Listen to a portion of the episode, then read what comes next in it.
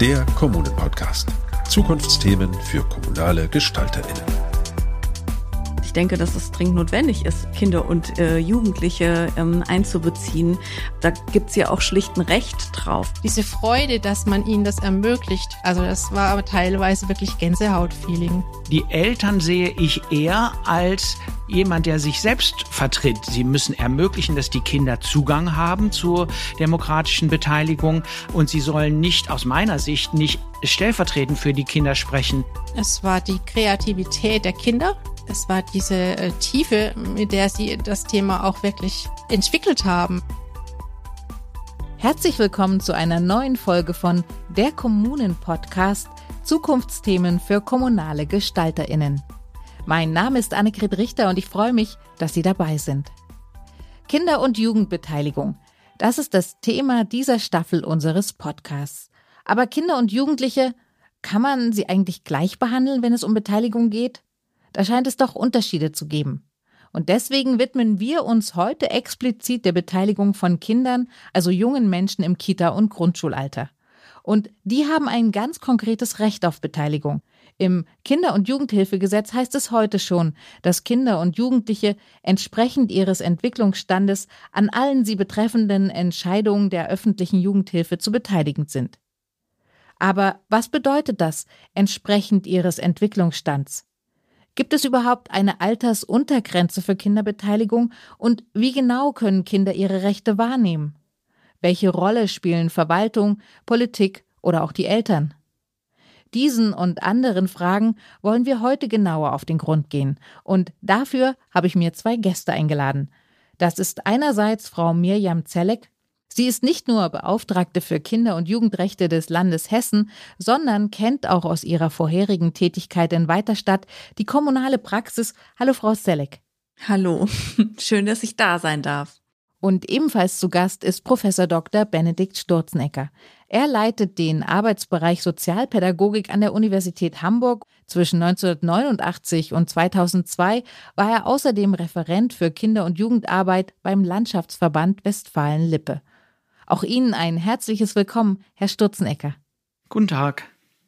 Und natürlich wollen wir in unserer Rubrik Nachgefragt wieder einen Blick in die Praxis werfen. Heute hören wir von Michaela Ungerer, wie bei ihr im baden-württembergischen Remchingen Kinderbeteiligung funktioniert. Herr Sturzenecker, Frau Selleck, Sie beschäftigen sich ja schon lange mit der Kinder- und Jugendbeteiligung. Wie kam es denn dazu, dass Sie sich mit diesem speziellen Thema beschäftigt oder auseinandergesetzt haben? Weil die Erziehungswissenschaft oder auch die Sozialpädagogik, die ist ja ein breites Feld und dieses Kinder- und Jugendbeteiligung ist ja auch eine sehr spezielle Thematik das hat mit Sicherheit was damit zu tun, ähm, äh, was so äh, meine theoretische Grundlage und Heimat ist. Ich habe im Studium mich irgendwann äh, der Kindheitsforschung zugewandt und da ist Kinder- und Jugendbeteiligung natürlich ein zentrales Moment. Da geht es nämlich darum, dass man auf einmal, naja, nicht ganz auf einmal, aber zumindest ähm, angefangen hat, nicht mehr über Kinder zu sprechen und nicht mehr über Jugendliche zu sprechen, sondern mit ihnen. Also immer dann, wenn man geforscht hat, waren nicht mal die Eltern die AnsprechpartnerInnen für die Einstellungen der Kinder und Jugendlichen, sondern ähm, das ist der Paradigmenwechsel hinzu, wir sprechen und fragen Kinder und Jugendliche selbst. Und ähm, da habe ich, glaube ich, noch gar noch nicht mal so äh, bewusst reflektiert, so ich äh, befasse mich mit Jugend, Jugendbeteiligung, sondern ähm, das äh, ist dann mir sehr in die Haltung übergegangen. Natürlich spreche ich mit denjenigen, die es ähm, betrifft, selbst als Expert in ihrer Lebenswelt. Und das ist ja letztendlich auch noch nicht Beteiligung selbst, aber es ist äh, Beteiligung dann die logische Schlussfolgerung daraus. Insofern glaube ich, dass das der Zugang dazu war. Und Herr Professor Sturznecker, wie ist denn Ihr Zugang gewesen zur Kinder- und Jugendbeteiligung? Wie sind Sie auf das Thema gekommen? Äh, darauf bin ich als Kind gekommen. Ähm, ich war erstmal im Jugendverband, seit ich acht Jahre bin. Und ähm, ich erinnere mich, äh, dass ich als Zehnjähriger in der Sechster damals im Gymnasium einen Artikel geschrieben habe in der Schülerzeitung. Da habe ich einfach nur beschrieben, was der Lehrer mit uns im Unterricht gemacht hat. Es gab einen Riesenskandal. Ich habe das gar nicht kommentiert, äh, sondern das war einfach nur so deutlich, wie super blöd das war. Und da habe ich aber gemerkt, dass da eine Chance besteht, äh, wenn man als Kind irgendwie die Stimme erhebt und aufmuckt. Und äh, das ist etwas, was man im Jugendverband sowieso macht. Die Stimme erheben, sich beteiligen, demokratisch mitentscheiden. Und das habe ich immer super gefunden seit dieser Erfahrung. Und ähm, dann habe ich das eigentlich zu meinem Beruf und meinem beruflichen Thema gemacht. Und stellen Sie denn fest, dass Kinder das von selber auch wollen oder dass sie erst dazu befähigt werden müssen? Ähm, also Sie haben ja gesagt, Sie hatten das Bedürfnis, diesen Artikel auch zu schreiben, aber äh, haben Sie auch das Gefühl, dass es manchmal so den Anschub von außen braucht, zu sagen, hey, kommt, ihr dürft da mitmachen? Also alle Menschen äh, wollen ihren Blickwinkel, ihre Bedürfnisse, ihre Interessen einbringen ins Soziale. Sie wollen das mit den anderen aushandeln, was man denn zusammen macht und die wollen darin beteiligt, anerkannt, inkludiert sein. Das wollen Kinder auch. Das Schlimme ist eher, dass wir das anscheinend schon ab der frühen Kindheit verlernen, äh, uns einzubringen, äh, zu sagen, wie es uns geht, äh, in Kooperation und Aushandlung mit den anderen zu treten. Also die Forschung zeigt deutlich, dass Kinder solche äh, Kooperationen ähm, fast ab Geburt äh, können und auch betreiben. Also sie sind sozial und sie sind kooperativ, sie bringen sich ein. Und es ist eher das Problem, äh, dass ihnen das ausgetrieben wird, als dass man sie dazu motivieren müsste. Also wenn man ihnen die Möglichkeit gibt, ähm, dann bringen sie sich auch ein. Das heißt, äh, Sie sehen schon, Kinderbeteiligung ist etwas Ureigenes, das Kinder seit Geburt an können, wenn sie es eben nicht verlernt bekommen. Ja, äh, das äh, äh, können Menschen, ne? also und das können Menschen ab Geburt sind sie ja in Interaktion, immer in einer Gegenseitigkeit mit dem Gegenüber. Äh, man kann sozusagen nicht gestillt werden ohne Kommunikation zwischen Mutter und Kind. Die müssen das aushandeln, wie das denn zusammengehen kann. Und äh, dann sieht man in der Forschung deutlich, ab neun Monate Alter behandeln Kinder andere Menschen als intentional, also dass sie davon ausgehen, dass die Absichten haben, dass die etwas wollen. Das bedeutet, die Kinder müssen sie sich auch selbst als intentional, als absichtsvoll wahrnehmen. Und sie unterstützen die Intentionen der anderen durch Kooperation. Das heißt, äh, auch ohne Sprache verstehen sie das Soziale, dass man zusammenarbeiten muss und bringen sich in diese Zusammenarbeit handelnd ein. Und damit ist die Basis sozusagen mindestens ab neun Monaten gelegt, dass sie das können. Und natürlich geht es äh, da um die Fragen, die dann äh, äh junge Kinder eben äh, betreffen. Ne? Also beim Stillen geht es darum, satt zu werden und dass es in einer schönen, gemütlichen Atmosphäre geschieht und dass man miteinander irgendwie klarkommt. Und äh, ab neun Monaten geht es darum, wo man krabbeln kann und welches Spielzeug man vorfindet und so weiter. Ähm, immer geht es bei Menschen, bei allen Menschen um ihre aktuelle Betroffenheit, äh, wie, wie, sie leben, welche Möglichkeiten dieser sie da haben, was in der Kooperation mit den anderen verbessert werden muss, äh, dass es einem selber gut geht, dass es dem Gemeinwohl gut geht. Und das sehen Menschen und da, das bringen sie auch ein. Und diese Themen, die sie aufgrund der Betroffenheit einbringen, die sind natürlich von ihren Lebensverhältnissen bedingt.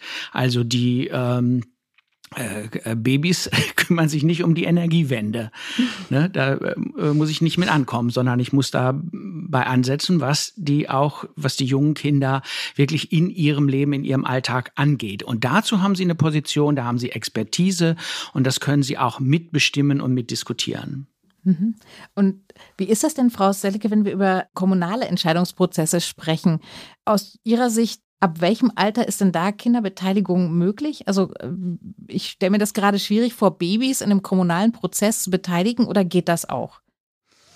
Ich würde denken, dass es was damit zu tun hat, ähm, zum einen, wie man mit Kindern äh, in Kommunikation tritt, ja, und dann steigt halt die an Anforderung an die gewachsene Person, die da gerne ähm, was rausfinden möchte, sich nämlich auf die kindlichen Eigenarten dann auch einzulassen und das, was eben möglich ist und äh, welche Wege der Kommunikation auch gemeinsam gefunden werden ähm, können. Aber zum anderen tatsächlich auch, ähm, dass ich denke, dass es dringend notwendig ist, Kinder und äh, Jugendliche ähm, einzubeziehen, auch bei kommunalen äh, Strategien und ähm, Entwicklungen. Also da gibt's ja auch schlicht ein Recht drauf. Ne? In Hessen ist es so, dass es äh, die hessische Gemeindeordnung äh, vorgibt, äh, Kinder und Jugendliche sind an alle sie betreffenden Fragen zu beteiligen und das ist sehr, kann sehr umfassend sein. Und ich denke, dass es auch nachhaltig ist, das zu tun und dass man gut daran tut, mit Kindern und Jugendlichen darüber ins Gespräch zu kommen, als Expert in ihrer Lebenswelt ähm, Einblicke zu erlangen mit unterschiedlichen Strategien und Methoden. Es kann eine Sozialraumbegehung sein bei älteren Kindern, es kann aber auch bei jüngeren teilnehmende Beobachtung sein, ganz unterschiedlich, um herauszufinden, was die Bedürfnisse der Jüngeren sind, um sie so in die planerischen Aktivitäten mit einzubinden. Das heißt, wenn ich das richtig verstehe, ist es immer gut, wenn man ein konkretes Projekt hat oder in dem ähm, Prozess quasi dann dort die Kinder und Jugendlichen in die Beteiligung mit einbezieht oder ihnen die Chance auf Beteiligung gibt. Ja und nein. Also mit Sicherheit sind es die konkreten Projekte. Da muss man aber gleichwohl sagen, dass es manchmal auch ein bisschen ähm, Hanebüchen ist, wenn Kinder und Jugendliche sich zum Beispiel für eine BMX-Bahn einsetzen und es dann in den kommunalen Prozessen äh, so lange dauert, dass dann letztlich die Kinder von den Kindern, die sich für die BMX-Bahn eingesetzt haben, die BMX-Bahn dann auch nutzen können. Das ist natürlich mhm. ein kleines Drama. Also muss man schon auch gucken, wie man solche Prozesse auch ähm, so gestaltet, dass Kinder und Jugendliche ähm, auch eine gewisse Wirkung Wirksamkeit erleben und es äh, die Wirksamkeit muss nicht sein, so da steht jetzt die BMX-Bahn, sondern ähm, dass sie das, äh, die Erfahrung machen, dass sie mit ihren Anliegen gehört und wahrgenommen werden. Damit geht's mal los. Aber gleichwohl, ja, ähm, auch ähm, mit Sicherheit, dass neben den Abläufen von kommunalen Beteiligungsprozessen auch die Rückmeldung auf jeden Fall unmittelbar erfolgen muss. Herr Sturznecker, Sie wollten was dazu sagen? Ja, wir haben ja immer zwei Perspektiven. Ihre Frage ist so ein bisschen, manchmal, äh, die kommt sozusagen von oben und das ist manchmal auch nachvollziehbar. Manchmal will die, will die oder muss die Kommune ja etwas unternehmen in Fragen, die Kinder und Jugendlichen angehen und ich wüsste im Moment gar nicht, welche das nicht wären, die die nicht angehen, die, die nicht betreffen. So, aber dann ist in der Kommune aus dem Planungsprozess, da muss etwas geschehen und dann müssen die äh, wissen, was die Bürgerinnen und Bürger, was die Betroffenen vor Ort, die alle die Beteiligten äh, wie die sich eigentlich zu diesem Planungsprozess stellen. Und da muss man auch äh, äh Kinder und Jugendliche beteiligen. So, wir, wir hatten jetzt aber auch im Beispiel mit der äh, BMX-Bahn, da haben wir ja Beteiligung von unten. Also da kommen Themen von Kindern und Jugendlichen, die, die äh, haben Wünsche, die stellen Forderungen, die haben Ideen, wie man das machen kann. Und erstmal, das wäre jetzt ja meine Perspektive auch auf junge Kinder, muss man dahin schauen, also nach unten und schauen, wie die in ihrem Leben denn die Kommune wahrnehmen, äh, wo die überhaupt Kommune brauchen in dieser, in einer solchen Situation. Und das finde ich, kann man bis drei Jahre vielleicht so ein bisschen stellvertretend machen, ähm, wenn man mal, wenn man so will, die äh, Kinder in den Kinderwagen packt und durch die Kommune schiebt und äh, sich überlegt, aus deren Sicht, was ist eigentlich in der Kommune wichtig für äh, Kinder im Krippenalter, also sozusagen von null ähm, ja, bis drei. Und äh, die, die älteren Krippis kann man schon mitnehmen aus der Kita und die haben schon Kommentare und die sagen, das ist hier schön oder das gefällt mir nicht oder das ist ein mhm. toller Spielplatz. Mhm. Also ja, ich würde würde mal bis sagen, bis drei kann man so gemischte Verfahren teilweise so sich in deren Position hineinversetzen und mal die Kommune aus deren Blickwinkel betrachten, sie dabei mitnehmen, dass sie das mitkriegen, dass das passiert. Und ab drei kann man äh, sie auch fragen, äh, äh, wie es ihnen mit kommunalen Fragen geht. Und da wird sie nicht alles interessieren, äh, was eine Kommune wichtig findet, wichtig finden muss und was sie auch gern an Kinder und Jugendliche herantragen will. Das muss man durchaus durchaus vermitteln. Und da gibt es Zukunftsthemen, die sehr schwierig sein können, an Dreijährige zu vermitteln. Äh, und ich glaube, da gibt es auch Grenzen, wo das nicht äh, klappen wird. Aber die Frage ist überhaupt, dass ich bei einem Zukunftsthema, sag ich mal, ich muss einen neuen Busbahnhof planen, ähm, mich frage, wo sind die Dreijährigen? Wann sind die Dreijährigen sechs? Wann müssen die mit dem Bus wohin? Also das ist, ähm, selbst wenn die Kinder nicht da sind und mein Angebot beteiligt euch an der Busbahnhofplanung äh, nicht äh, von denen aufgenommen wird, dass trotzdem deren Perspektive vertreten sein kann. Was Sie ja beschreiben, ist jetzt auch eine Haltung, die auch von den Erwachsenen, auch vor allen Dingen der Kommune selber kommen muss, wie man Kinder- und Jugendbeteiligung versteht. Genau. Frau Selleck, wollen Sie erst was dazu sagen? Naja, also das kann man ja unterstreichen. Beteiligung ist keine Abhakliste, nach der man verfährt und sagt, na, haben wir gemacht, ähm, äh, Sozialraumbegehung, Check haben wir gemacht. Das ähm, ist mit Sicherheit auch, oder ich glaube am allermeisten noch eine Frage der Haltung, ähm, nämlich zu verstehen, dass nachhaltige politische Strategieentwicklung unbedingt äh, auf beteiligten Prozessen basiert. Das, das eine und das andere, ähm, dass wir eine UN-Kinderrechtskonvention ähm, haben, die auf der Ebene des bürgerlichen Gesetzbuches steht, dass wir, äh, je nachdem, in welches Land wir gucken, die Beteiligungsrechte ähm, in der Verfassung haben, in den ähm, aber auch in ähm, den Gemeindeordnungen oder Gemeindeverfassungen. Das heißt, es ist kein Schönwetterrecht, sondern da steht jungen Menschen wirklich was zu. Und das haben wir jetzt auch schon bei der Vorrede gehört. Es braucht wirklich einen komplexen Methodenkoffer, um das auch in die Umsetzung zu bringen. Und ich denke, da brauchen auch Kommunen dringend Unterstützung bei, ähm, Strategien und Methoden ähm, zu wissen und zu erfahren, um das auch tatsächlich umsetzen zu können. Ja, genau, das sehe ich auch so. Also, äh, das fand ich sehr wichtig, Frau Selleck, dass Sie nochmal auf die Rechte angesprochen haben, weil ich finde, es ist nicht so sehr eine Frage der Haltung, sondern vor der Haltung ist es eine Frage der Rechte. Und Frau Selleck, Sie haben gesagt, Methoden, also ich würde sagen, der Verfahren. Und mhm. dazu gehören dann auch Methoden im Einzelnen. Ähm, aber äh, erstmal haben Kinder, wir haben die hessische Gemeindeordnung gehört, sie haben dieses Recht äh, auf Beteiligung an allen Fragen, die sie betreffen in anderen Bundesländern. In vielen ist es ähnlich. In Hamburg und Schleswig-Holstein zum Beispiel ist es auch so. Also müssen wir ihr Recht umsetzen. Und das ist was ganz anderes, als nur eine Haltung zu haben. Exakt. Haltungen sind wandelbar, die sind wechselhaft. Aber die Wahrnehmung von Rechten und die Festlegung von Verfahren, wie ich denn auf Dreijährige zugehe bei Beteiligungsfragen, wenn ich das ganz klar strukturell festlege, wie ich das machen will, dann ist es viel sicherer in der Umsetzung eines solchen Rechts, anstatt das nur von den variablen Haltungen der Erwachsenen abhängig zu machen. Hm, und hatten Sie ja schon erwähnt, dass in Hessen ist es schon äh, auch verbrieft. Die neue Bundesregierung hat ja im Koalitionsvertrag auch zur Stärkung von Kinderrechten sich selber verpflichtet und will das auch im Grundgesetz verankern. Was bedeutet das aber für die Kommunen, dieses Recht tatsächlich zu implementieren? Ich glaube, bei vielen ist das noch gar nicht so da angekommen in der Verwaltung, wo es da eigentlich schon sein sollte, oder? Naja, es ist ja im Grunde so, dass dahin geht ja auch die Debatte, braucht man es wirklich auf der höchsten normativen Ebene? Ähm, und da gibt es unterschiedliche Gutachten, die unterschiedliches belegen oder meinen zu belegen. Dann geht es um die Formulierung, um die Subjektstellung des Kindes. An geht es darum, an welcher Stelle im Grundgesetz ähm, dann eine entsprechende Formulierung verortet sein könnte, nämlich staatliches Wächteramt oder nicht und so weiter und so fort. Die große Hoffnung, die sich daran knüpft, ist, dass ähm, eine äh, Verortung der Kinderrechte oder der Beteiligungsrechte in der höchsten normativen Ebene, nämlich im Grundgesetz, auch dazu führt, dass ähm, die äh, das Wissen um die Kinderrechte und äh, um die Notwendigkeit, Kinderrechte in die Umsetzung zu bringen, äh, präsenter wird und ähm, man insofern davon hofft und ausgeht, dass einfach das auch mehr in die Rechtsanwendung findet. Die Hoffnung, die finde ich gar nicht äh, verkehrt, sondern durchaus sehr relevant und ähm, auch äh, begründet. Und es wäre zu vermuten, dass tatsächlich entsprechendes dann auch eintreten kann. Nun haben wir darüber gesprochen, dass es ja auch das Recht auf Beteiligung gibt für Kinder und Jugendliche. Es gibt aber trotzdem ja viele Vorbehalte von Erwachsenen gegenüber Kinderbeteiligung. Begegnet Ihnen das in der Praxis und wenn ja, wie sieht das aus und wie kann man das auflösen? Mir nicht. Ich bin aber auch ja bekanntermaßen Lobbyistin. Insofern ähm, und, äh, tatsächlich treffe ich häufig eher auf die Leute, die gerne wollen und gerne ein bisschen ähm, Hilfe ähm, wollen beim ähm, und wie kriegen wir es gut hin und was gibt's denn Gutes? Ich weiß nicht, wie es bei Ihnen ist, Herr Sturznecker.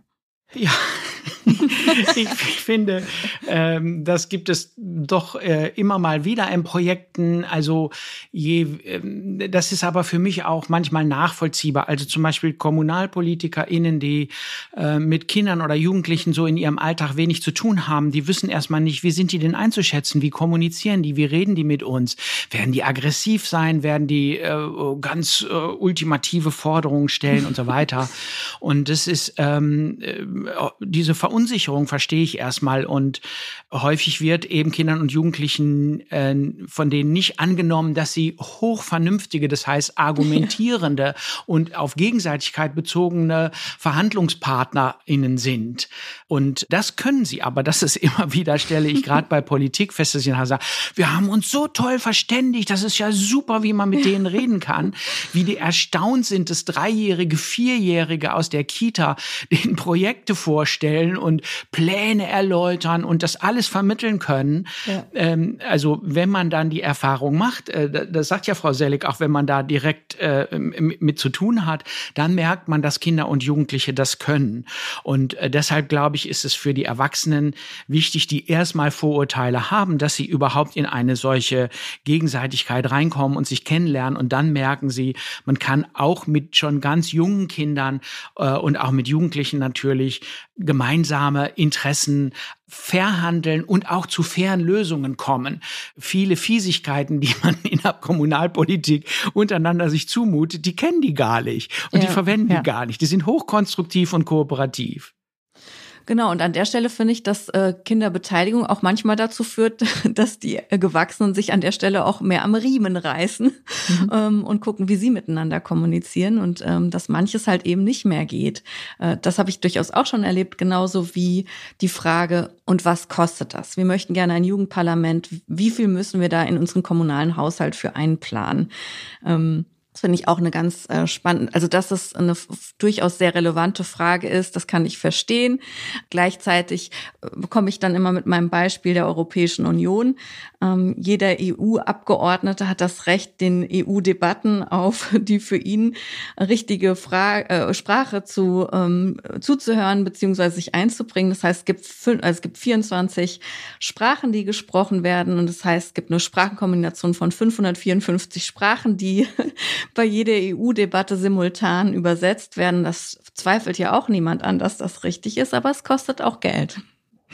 Hm, Sie haben es ja gerade angesprochen. Also, wie sollte denn so ein Prozess aussehen, Jugendbeteiligung, Kinderbeteiligung in der Kommune tatsächlich auch ernsthaft äh, zu implementieren? Weil es ja doch schon Unterschiede auch auf Methodik, Sprache, auch Betreuung ähm, seitens der Verwaltung äh, geben sollte. Also, da, da ist ja durchaus auch noch ein anderer Anspruch mit dabei. Wie sehen Sie das, Herr Stutzenecker oder Frau Selleck, wer immer jetzt antworten möchte? Ja, ich fange mal an. Ähm, also ich habe erstmal die Perspektive wieder von unten nach oben. Mhm. Äh, und ähm, das bedeutet aber, die pädagogischen Institutionen, die Organisationen in der Kommune müssen beteiligt werden. Das war damals für uns in Schleswig-Holstein, das Land ist ja durchaus sehr stark vorangegangen in kommunalen Partizipationsfragen. Aha, wir haben Projekte gesehen, wo das in der Kommune versucht wurde und dabei merkten wir immer, die äh, pädagogischen Einrichtungen sind da gar nicht beteiligt und wir kommen an manche Kinder, Jugendliche gar nicht ran, weil wir nicht in den Einrichtungen sind.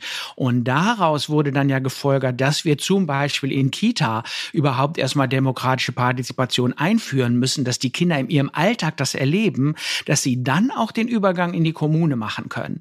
Das heißt, ohne eine solche Demokratisierung der pädagogischen Organisationen und eine Kooperation zwischen denen und Kommune in Partizipationsfragen geht das meines Erachtens nicht. Also das heißt, man muss runter in die Organisation, wo die Kids wirklich sind.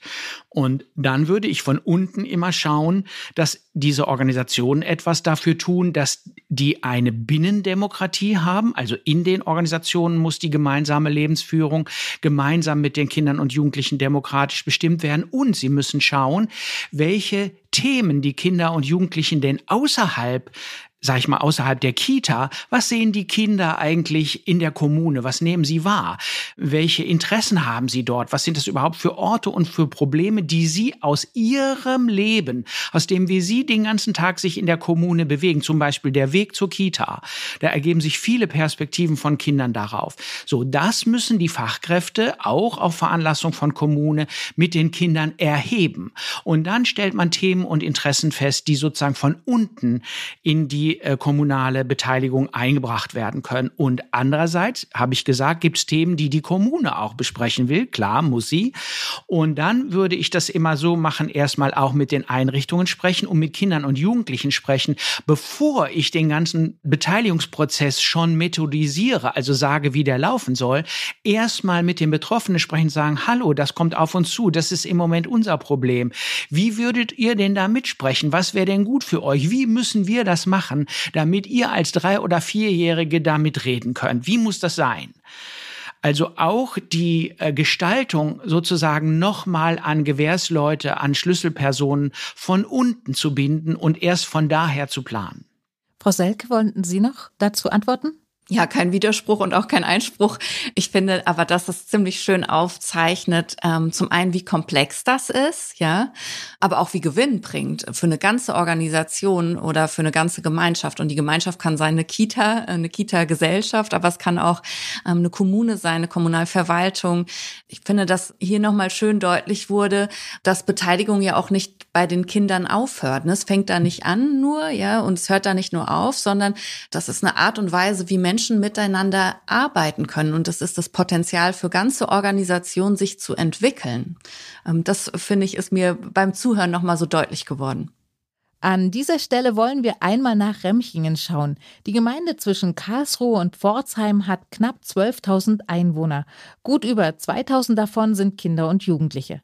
Seit 2017 ist Remchingen von UNICEF und dem Deutschen Kinderhilfswerk als kinderfreundliche Kommune zertifiziert.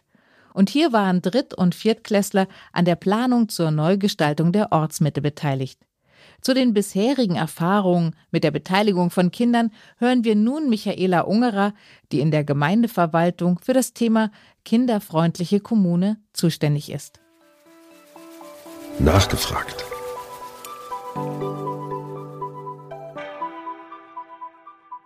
Mein Name ist Michaela Ungerer und ich äh, bin die Kinder- und Jugendbeauftragte der Gemeinde Remchingen. Wir hatten vor circa vier Jahren unser Rathaus neu gebaut und um dieses Rathaus ist ein Platz entstanden, den wir neu gestaltet haben. Dabei war es möglich, die Spielfläche durch eine Kinderbeteiligung zu gestalten. Der Vorschlag kam dann auch, dass wir die Grundschulen da mit ins Boot holen. Und wir haben uns dann auch festgelegt auf die dritten und vierten Klassen. Also wir haben ja als kinderfreundliche Kommune eine Steuerungsgruppe, die sich auch kinderfreundliche Kommune nennt. Und da sind unsere Schulsozialarbeiterinnen mit integriert, die dann auch mit dem Thema Beteiligung schon sehr viel anzufangen wussten. Und die beiden plus eine Schulleiterin der dritten Grundschule, die wir im Ort haben, die haben wir dann auf dieses Thema eingestimmt. Und die konnten uns dann diese Beteiligung in den Schulklassen mit moderieren, mit Hilfe der Klassenlehrerinnen. Und die haben den Kindern dann unsere Idee vorgestellt. Das Problem war nämlich, dass der Platz im Prinzip schon fertig geplant war, auch für die Spielfläche. Und deswegen haben wir gesagt, wenn wir Buchstaben gestalten lassen, also ein Schriftzug in Höhe von drei bis vier Metern, dann haben die Kinder an diesem Schriftzug ganz viele Möglichkeiten, aus jedem Buchstaben ein Spielgerät zu machen. Und so haben wir ihnen die Freiheit gelassen, erstens mal den Schriftzug auszuwählen und an dem Wort dann die Spielgeräte auszugestalten, sodass wir insgesamt 28 Wortvorschläge hatten und über 400 Einzelbuchstaben. Aus dieser gesamten kreativen Menge hat sich für uns herausgebildet, dass wollen die Kinder und das ist ihr Anliegen. Das soll auf diesem Platz entstehen. Wir sind dann wieder in die Grundschulen gegangen und haben alle Klassensprecherinnen und Klassensprechern gemeinsam mit dem Chef des Planungsbüros und den Ortsbaumeister und mir dann nochmal mit den ersten Plänen dann in Kontakt gebracht und haben ihnen erklärt, was wir aus ihren Vorschlägen herausgezogen haben. Wir haben dann ein großes Bürgerfest dann gemacht in unserer Kulturhalle und haben alle Vorschläge, alle Pläne ausgehängt und haben dann wirklich alle eingeladen, um dass die Kinder auch ihren äh, Eltern, ihren Familien vorstellen, was sie da entworfen haben. Und wir haben dann auch den Gemeinderat mit reingenommen. Die haben dann das auch moderiert und haben sich auch bei den Kindern für diese unglaubliche Ideenvielfalt bedankt. Ja, und dann haben wir tatsächlich das große Glück gehabt, dass wir ein Unternehmen gefunden haben, das das wirklich umsetzen konnte. Die haben dann die Pläne dann finalisiert und mit diesen Plänen sind wir dann ein knappes Jahr später nochmal durch die Grundschulen getingelt und haben das dann nochmal konkret vorgestellt. Und das Unternehmen war dann so kreativ, dass sie gesagt haben, wir schaffen das, dass wir das vor Ort aus dem Holz herausarbeiten. Und wenn ihr wollt, können die Kinder auch nochmal bei einer Baubeteiligung mitmachen. Und wir haben tatsächlich dann nochmal die Möglichkeit geschaffen für über 30 Kinder, dass sie tatsächlich an dieser Spielfläche mitgearbeitet haben. Also ganz wichtig war, dass wir uns, bevor wir überhaupt diese Beteiligung auf den Weg gebracht haben, dass wir uns einig waren, gemeinsam mit dem Gemeinderat, mit der Verwaltung, dass wir das wollen. Und ich kann nur jeden raten, wenn er wirklich Beteiligung in der Kommune schaffen möchte, egal ob das jetzt für Kinder, Jugendliche, für die Bürger ist, man sollte sich wirklich vorher Gedanken machen, was es bedeutet. Es war die Kreativität der Kinder. Es war diese äh, Tiefe, mit der sie das Thema auch wirklich, äh, ja, entwickelt haben. Also wir haben uns eben mit diesen ähm, vielen Wortvorschlägen unendlich viel Arbeit machen müssen. Aber das wollten wir dann natürlich auch leisten. Wir würden es heute sicherlich anders machen, weil wir sagen würden, das muss etwas schlanker gestaltet sein. Wir dürfen den Kindern zwar Freiheiten lassen, aber es muss noch auch zu bewältigen sein. Und wir würden noch mal klarer auch kommunizieren, was geht und was geht nicht. Und das Problem war wiederum, dass die Erwachsenen nachher gesagt haben, ja, die Kinder haben ja ganz egoistisch nur für sich diese Spielfläche entwickelt. Das stimmt aber nicht. Und das war nicht gut. Wir müssen wirklich, wenn man eine solche konkrete Beteiligung macht, muss man dann auch wirklich den Rahmen so klar vorgeben, dass nachher so etwas nicht entstehen kann, dass die Kinder dann äh, sozusagen in Misskredit geraten. Ja, das Engagement der Kinder und auch dieses äh, Miteinander. Also als sie da in die Schulen dann ankamen und später auch dieses große Fest dann auch in der Kulturhalle, diese Freude, dass man ihnen das ermöglicht. Also das war teilweise wirklich Gänsehautfeeling. Ja, ich bin mir sehr sicher, dass es in Kommunen, in der Menschen jetzt gerade überlegen, wie schaffen wir das denn, am besten gelingt, wenn Sie sich wirklich auch eine gute Beratung ins Haus holen und wenn Sie gemeinsam an diesem Thema arbeiten, wenn Sie sich wirklich auch bewusst werden, dass das ein langer Weg ist. Aber wenn man sich klar ist, dass man Kindern damit eine unglaubliche Möglichkeit der Entwicklung schafft, dass sie Interesse an dem bekommen, was ihre Kommune ja für sie bedeutet, dann hat man einen unglaublichen Schatz.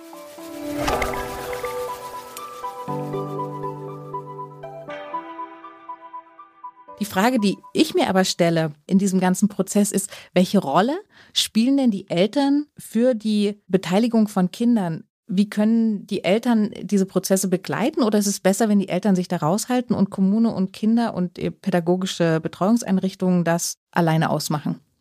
Also äh, ich sehe ja äh, die ähm, Eltern ebenso als Bürgerinnen äh, wie die Kinder.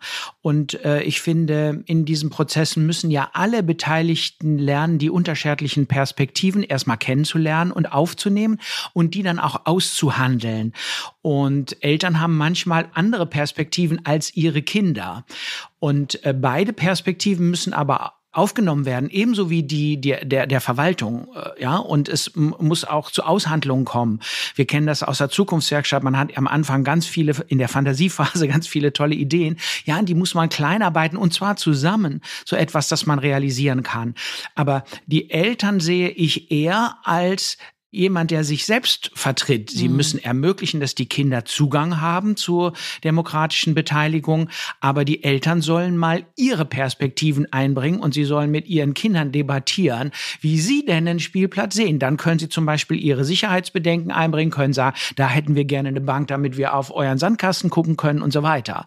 Und sie sollen nicht aus meiner Sicht nicht stellvertretend für die Kinder sprechen, sondern denen nur Zugang eröffnen und dann mitdiskutieren und am Ende mitentscheiden. Ja, ich finde ähm, beim Zuhören nochmal weiter auch nachgedacht, ähm, wenn es um die Rechte der Kinder geht und um die Beteiligungsrechte der Kinder, die Situation der Eltern ja auch äh, ziemlich komplex. Ne? Einerseits, genau, ähm, sind sie auch BürgerInnen, die irgendwie als BürgerInnen da eine Rolle spielen, aber sie sind ja auch Eltern, die auch irgendwie sentimental mit ihren Kindern verbunden sind und die mit ihren Kindern zusammen leben und die auch sowas wie ein Familienleben gestalten müssen. Und anders als jemand, der professionell einem Kind begegnet und eben den Auftrag hat zu beteiligen, um da ja nochmal anders auch an Kinder herantreten. Und da muss ich sagen, finde ich die Situation für Eltern häufig auch ziemlich herausfordernd. Mein Beispiel wäre jetzt nicht äh, kommunale Beteiligungsprojekte, sondern sowas wie äh, die morgendliche, wir machen uns fertig und verlassen das Haus Situation. Mhm. Natürlich glaube ich, dass äh, mittlerweile ähm, zu den meisten Eltern der Anspruch äh, durchgedrungen ist, Kinder äh, zu beteiligen, vor allem auch die jungen Kinder. Und gleichzeitig scheitern sie auch ein Stück weit oft an diesen Ansprüchen und Anforderungen. Also auf Eltern wirkt ja nicht nur ein, ich möchte mein Kind ermächtigen, sich zu beteiligen und ich möchte eine qualitätsvolle, interaktive Situation mit meinem Kind erleben und ohne Konflikt das Haus zu, äh, zu, äh, zu verlassen. Gleichzeitig ähm, haben Eltern ja dann durchaus vielleicht auch nochmal, ich konstruiere jetzt mal eine Situation, die Uhr im Blick und ähm, erleben die dringenden Notwendigkeiten der äh, Lohnarbeit, ähm, das Haus pünktlich zu verlassen, damit man vielleicht auch mal pünktlich auf der Arbeit erscheint. Und dem Chef kann man dann schlecht sagen, oh, also es war eigentlich alles gut, aber dann ging es um die Matschhose und das hat uns rausgehauen, deswegen bin ich heute zu spät. Mhm, und gleichzeitig weiß jeder, der sich mit Familien und ja. Familiensituationen befasst, dass das ein sehr relevantes Thema Absolut. ist. Ähm, ein bis heute ungelöstes Thema. Und ich glaube, dass ähm, ähm, Eltern da durchaus auch mehr Unterstützung bräuchten. Also genauso wahrscheinlich wie die Kommunen bei der Frage von, wie geht Beteiligung. Ähm, zum einen äh, mal zu gucken, ähm, wie können wir als Familie denn da gut mit klarkommen? Was sind unsere Anforderungen im Alltag? Und letztlich, wie laufen auch Priorisierungsprozesse? Ne? Was hat denn jetzt hier heute Vorrang? Klar weiß ich, Kindeswohl hat Vorrang. Ähm, gleichzeitig erlebe ich auch Druck. Der Chef ist sauer und so weiter und so fort. Und wie kann ich mich dann als Eltern da auch gut positionieren? Plus eine ganze Menge Wissen. Ja, also man wird Eltern und ähm, gleichzeitig kommt auch Eltern ja ein Riesenpaket irgendwie auf die Schultern ähm, bei der Umsetzung der Kinderrechte. Schutzförderung und Beteiligung sind die drei Säulen. Da ist Beteiligung ja eine Säule nur von. Ähm, und äh, da sind auch die gebildetsten Eltern oft an ihren Grenzen, um, um zu wissen, wie werde ich den Ansprüchen jetzt gerecht und wie kann ich auch meinen eigenen Ansprüchen gerecht werden. Sie haben es gerade angesprochen. Also äh, wir reden jetzt natürlich auch im besten Fall davon, dass die Eltern mit einem positiven Beispiel vorangehen und sich selber an Beteiligungsprozessen innerhalb der Kommune, innerhalb der Gesellschaft äh, beteiligen und sich damit beschäftigen und dann das auch an ihre Kinder natürlich weitergeben und die Kinder das spiegeln können und, und sich ebenfalls beteiligen. Wie ist das aber, wenn wir über Kinder reden, die aus äh, gesellschaftlich benachteiligten Familien oder äh, Gesellschaftsschichten kommen? Wie kann man die denn erreichen und wie kann man den Kindern Kindern und Jugendlichen auch sagen, ihr habt das Recht, euch zu beteiligen. Ihr habt, äh, es ist gut, wenn ihr euch beteiligt, wenn ihr eure Sichtweise da äh, macht. Also genau diese Befähigung auch, die vielleicht abhanden gekommen ist. Gibt es da positive Praxisbeispiele, die Sie vielleicht auch nennen könnten? Darf ich noch mal kurz zurück auf äh, die Sie Elternfrage? Dürfen, natürlich, Frau Selig hat das sehr wichtig gesagt auch die Belastung der Eltern. Ich finde, es wäre ist eine schöne Forderung, dass man in der Familie auch demokratisch kommuniziert. Und Frau äh, Selek hat das sehr eindrucksvoll nochmal geschildert, dass es manchmal nicht geht. Und manchmal sind Eltern in Zwängen, sie müssen zur Arbeit und das Kind sagt, ich will aber nicht in die Kita. Äh, ja, dann äh, entsteht eine Zwangssituation. Interessant wäre, ob später das nochmal reflektiert werden kann. Mhm. Ob man nochmal sagen kann, oh, ich habe dich heute ins Auto gezwungen und du hast geheult und gerumgeschrien und ich war wütend und du warst wütend und so weiter. Also, dass man das nochmal nacharbeiten kann. So, und dann auch im Familienalltag geht das alles immer wieder schief. Und das finde ich, ja, da kann man sich nur verzeihen. Das geht, ja, also mhm. die Anforderung besteht, dass wir menschlich und demokratisch miteinander umgehen, aber das klappt nicht immer. Okay, und kann man das wieder einholen und äh, zusammen weiter daran arbeiten. Ich meinte vor allen Dingen, äh, äh, was Frau Selleck angedeutet hat, wenn es Beteiligungsprojekte für Kinder gibt, dann kann man die Eltern nicht außen vor lassen. Wenn man die in, mit Kita-Kindern, die an der Spielplatzplanung äh, beteiligt, dann muss man auch die Eltern dazu holen. Und da meine ich, dass dann für diese Projekte mindestens beide zu gleichberechtigten Bürgerinnen wären, die dann den Spielplatz aus ihren unterschiedlichen Perspektiven aushandeln. Und jetzt zu benachteiligten Kindern und Jugendlichen, wie wir die beteiligen. Diese Möglichkeit bestünde besonders, wenn wir eben in die pädagogischen Organisationen gehen, wo diese Kinder ja sind. Also in der Kita finden Sie doch sehr weitgehend eine gesellschaftliche Mischung vor. Das ist manchmal nach den Stadtteilen, wenn sie in, in größeren Städten sind, unterschiedlich, aber im Prinzip sind die Kinder gemischt in den Kitas. Das heißt, sie erreichen auch äh, Kinder mit Benachteiligungslebenslagen. Und äh, dann können Sie dort auf diese auf sie eingehen und sie ganz normal nicht als Defizitwesen behandeln, sagen, uh, mit denen ist das immer schwierig, sondern sie sind dann wie alle anderen Kinder auch Beteiligte, weil sie eben als Teil der pädagogischen Organisation sich einmischen können. Und das finde ich immer besser, als wenn man jemanden erstmal schon mal Benachteiligung zuschreibt und sich eine extra Methode ausdenkt, wie man den, sich denn wohl an diesen Benachteiligten ja, ja. heranpirscht. Ja, wie kann ich äh, den, die, äh, auch Kinder und Jugendliche so ernst nehmen, wie sie sind und aber dazu muss ich mit ihnen so sprechen in ihrer Kultur. Ich muss sie dort treffen, wo sie sind, in den Einrichtungen oder im Sozialraum. Und wenn man das dann tut und wenn man nicht von oben kommt und nicht mit einer Klugscheißersprache kommt, dann kann man sie sehr wohl erreichen. Und Sie beteiligen sich ja auch. Mir fällt dazu das Beispiel Kinderkonferenz ein. Ne? Wenn Kitas dann so ein Format wie Kinderkonferenz oder Kita-Konferenz ähm, initiieren und umsetzen. Und da muss man ja auch äh, sehr auf Hab acht sein als pädagogische Fachkraft. Und da finde ich, hat es ähm, die Frage der sozialen Ungleichheit noch gar noch nicht mal so vorrangig was zu suchen, nämlich eher so die Frage von, wer tickt denn hier wie? Ne? Und welches Kind bringt sich denn wie ein? Und wie gehen denn hier die Extrovertierten an die Nummer ran? Und wie wie gehen die Introvertierten ran. Und ich glaube, es ist eher dann auch so ein Methodenköfferchen hinsichtlich ähm, unterschiedlicher ähm, äh, Formate oder ähm, Art und Weisen mit Muggelsteinen oder mich in die Ecke mhm. stellen, je nachdem, wo ich mich hin positioniere, um unterschiedliche Facetten und unterschiedliche Positionen auch einholen zu können, entsprechend der Charaktere der Kinder. Das ist das eine, was mir dazu einfällt. Das andere ist, finde, da steht auch nochmal so eine besondere Verantwortung für die äh, Gewachsenen im Raum hinsichtlich der Perspektive auf Beteiligung. Es gibt eine ganz tolle Doktorarbeit von Yamur Mengili von der Goethe-Universität in Frankfurt, die hat Chillen als Praxis der Teilhabe erforscht. Also die hat äh, ganz viele Kinder Spannend. und Jugendliche ja, ähm, gefragt, ähm, äh, was, äh, wie chillt ihr denn eigentlich? Und hat dann so fünf Chill-Typen, äh, zocken, shoppen, auf der Parkbank abhängen, ähm, die anderen zwei fallen mir gerade nicht ein, herausgefunden. Und für sie waren das Prozesse der Raumaneignung und insofern der gesellschaftlichen Teilhabe. Und das finde ich, äh, wenn sie das so erklärt, klingt für mich ultra logisch und total nachvollziehbar. Ähm, Wäre mir vorher aber nicht so eingefallen, beziehungsweise hätte ich womöglich meinen Blick nicht hingewendet und ähm, helfen mir aber dabei zu verstehen, dass Teilhabe und Partizipation ganz viele Facetten hat, die mir mit meinem Mittelschichtsbias äh, nicht immer unbedingt direkt auch einfallen. Ähm, und äh, Chillen an der Stelle hat noch nicht mal ungefähr was mit, mit Milieus zu tun, sondern eher mit kulturellen Praktiken. Und ich glaube, da dahin geht die Verantwortung schon auch nochmal, ähm, sich auf die sich mehr auf den kindlichen Eigensinn auch einlassen zu können und auch zu müssen. Genau, das möchte ich auch nochmal bestätigen. Das ist ganz auch meine Meinung. Beide Aspekte, die Sie gesagt haben.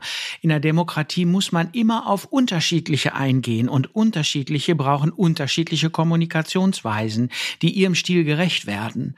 Ja, und da muss man immer aufpassen, dass man Unterschied nicht zu einem Diskriminierungskriterium macht, wo man dann wieder von oben kommt. Genau. Ja, und deshalb müssen, braucht man eigentlich immer wieder Übersetzungen aller mit allen. Ja. Äh, und alle Sprachen im, im umfassendsten Sinne, alle kulturellen Ausdrucksweisen, wie auch das Schillen, müssen als Ausdruck wahrgenommen werden, als ja. ähm, Botschaft an die anderen, an die Kommune, an das Gemeinwesen. Hier bin ich ich, darum geht es mir. Das ist mein Interesse an diesem Raum. Das ist mein Interesse am Chillen. Das ist mein Interesse am Spielplatz. Das ist mein Interesse am Weg in die Kita. Weil wenn das ernst genommen wird, überhaupt, dass es diese unterschiedlichen Perspektiven in den unterschiedlichen Ausdrucksweisen gibt, dann befähigen wir alle in der Demokratie Beteiligten besser nämlich was Sie gerade äh, gesagt haben, Ihre Interessen, äh, wie zum Beispiel am Chillen, wirklich in die Debatte einzubringen. Und das macht das doch so gewinnbringend und toll, weil tatsächlich das dann per se auch intersektional ist. Ne? Also wenn man die Perspektive schafft einzunehmen, dann stärkt man eine ganze Gesellschaft, ich sag mal von unten, aber auch ähm, insgesamt. Hm, das haben Sie schon gesagt. Das, ich, ich würde gern auch nochmal da anschließen. Also, äh, und dann kommen wir langsam zum Ende. Wir haben jetzt äh, viel darüber gesprochen, dass, dass, äh, dass es eben ganz unterschiedliche Ausdrucksformen gibt. Was können denn die Erwachsenen auch für ihre eigene Welt, ihre eigenen Kommunikations- und Beteiligungsprozesse von Kindern und Jugendlichen lernen? Gibt es da Dinge, wie man sozusagen da auch die politische Teilhabe neu denken kann? Also gibt es da sozusagen auch Übersetzung zurück zu den Erwachsenen, auch zu den Gemeinderäten, zu den Kommunen? Professor Stutzenecker, gibt es da von Ihrer Seite Ideen oder auch vielleicht sogar schon Erfahrungen? Ja, ähm, also Frau Selig hat das gerade schon gesagt, was für ein Wahnsinnspotenzial darin steckt. Im Moment wird immer wieder diskutiert, äh, gibt es eigentlich gesellschaftliche Spaltungen, Zerrissenheiten und so weiter. Es gibt sehr, sehr starke Kontroversen und auch die es gibt manchmal auch mit einzelnen Gruppenspaltungen, wo auch Leute nicht mehr miteinander diskutieren. Und das spielt sich ja auch in der Kommune ab. Und diese Projekte, die wir machen in der Partizipation, zeigen das Gegenteil. Das heißt, wenn du die Differenten zu, die unterschiedlichen, mit ihren unterschiedlichen Positionen und Interessen an einer gemeinsamen Sache, wo sie erstmal Betroffenheit spüren, wenn du sie da zusammenbringst, dann einigen sie sich über die konkreten Fragen, die anstehen, dann ist es nicht eine ideologische Frage, deine Position zur Impfung, das geht da alles überhaupt nicht und dann, dann kommen die ganzen Verschwörungstheorien und der ganzen Mist. Damit hat das gar nichts zu tun, weil es konkret wird. Zum Beispiel, wo und wie baut man eigentlich öffentliche Klos in manchen äh, Gegenden der Städte, die da unbedingt notwendig sind? Ja, wie müssen die denn sein für Kinder? Wie müssen die sein für Erwachsene und so weiter und so fort? Und wenn man daran an konkreten Interessen und Sachfragen arbeitet, dann entsteht plötzlich Verständigung über die erstmal Trennungen der Milieus hinweg. Und damit besteht in dieser konkreten Demokratie von unten in den Kommunen, das ist die super Chance, alle Spaltungstendenzen, denen Gegenerfahrungen zu, äh, denen solche Gegenerfahrungen entgegenzusetzen. Das klang sehr gut, Frau Sellecke. Wollen Sie äh, noch dazu was sagen, denn so als Schlusswort? Ja, ähm, ich glaube auch, es ist die Kunst, Fragen zu stellen. Ne? Ähm, ich, wenn ich versuche, so mir vorzustellen, wie es gewesen wäre, hätte ich Corona erlebt, hätte es mit Sicherheit was auch damit zu tun gehabt, in welcher Altersphase es mich erlebt. Wenn es mit 14 gewesen wäre, dann hätte ich gewartet, bis mittags eine Folge Alf kommt, die hätte ich geguckt und dann hätte ich äh, den Rest der Zeit mich prügelnd mit meinen Brüdern beschäftigt. Ähm, heißt aber im Umkehrschluss, ich weiß nichts über das Erleben junger Menschen heute. Ich weiß nicht, wie das ist, heute jung zu sein und mit diesen ganzen sozialen sozialen Medien, Digitalisierung, ähm, einer sehr heterogenen Welt und so weiter ähm, klarkommen zu müssen. Das heißt, ich kann nur Fragen stellen, weil alles, was ich weiß, ist bestenfalls das, was ich über mich selbst weiß. Und das ist wahrscheinlich auch ein lebenslanger Lernprozess. Ähm, und insofern glaube ich, es ist die Kunst, Fragen zu stellen und ähm, Menschen als Expertinnen ihrer Lebenswelt anzuerkennen. Ganz herzlichen Dank, Mirjam Zellicke. Sie ist Beauftragte für Kinder- und Jugendrechte des Landes Hessen. Und auch Danke an Professor Benedikt Sturzenhecker. Er leitet den Arbeitsbereich Sozialpädagogik an der Universität Hamburg. Danke, liebe Frau Zellicke und danke, Professor Sturzenecker, dass Sie bei uns waren. Danke auch. Danke, Dito. Praxistipp.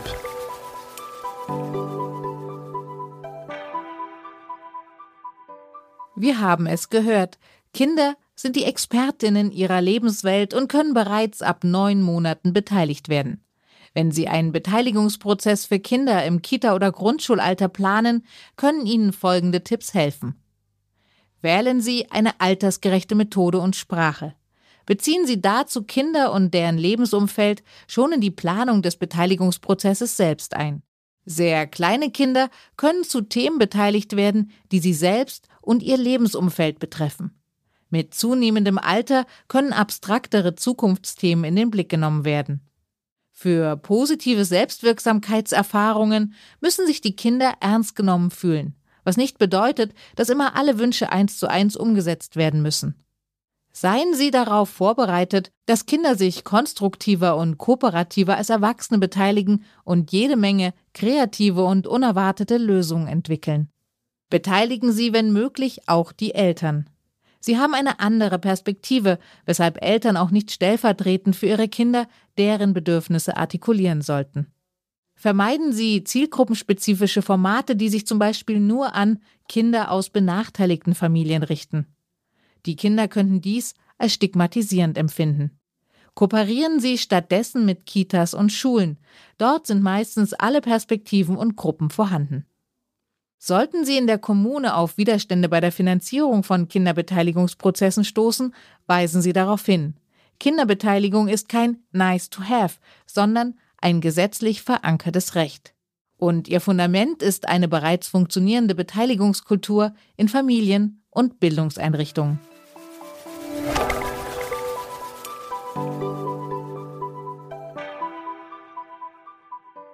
Städte und ländliche Regionen. Dass es hier einige Unterschiede gibt, ist kein Geheimnis. Aber wie steht es mit der Kinder- und Jugendbeteiligung? In der nächsten Episode von Der Kommunen-Podcast Zukunftsthemen für kommunale Gestalterinnen werden wir uns damit genauer beschäftigen. Und die nächste Episode wird nicht wie gewohnt in zwei Wochen erscheinen, sondern eine Woche später, nämlich am 18. Januar. Danach gibt es dann, wie gewohnt, wieder jeden zweiten Dienstag eine neue Folge zu hören. Wenn Sie die nächste Folge und alle anderen nicht verpassen wollen, dann abonnieren Sie doch diesen Podcast am besten. Das können Sie überall tun, wo es gute Podcasts gibt.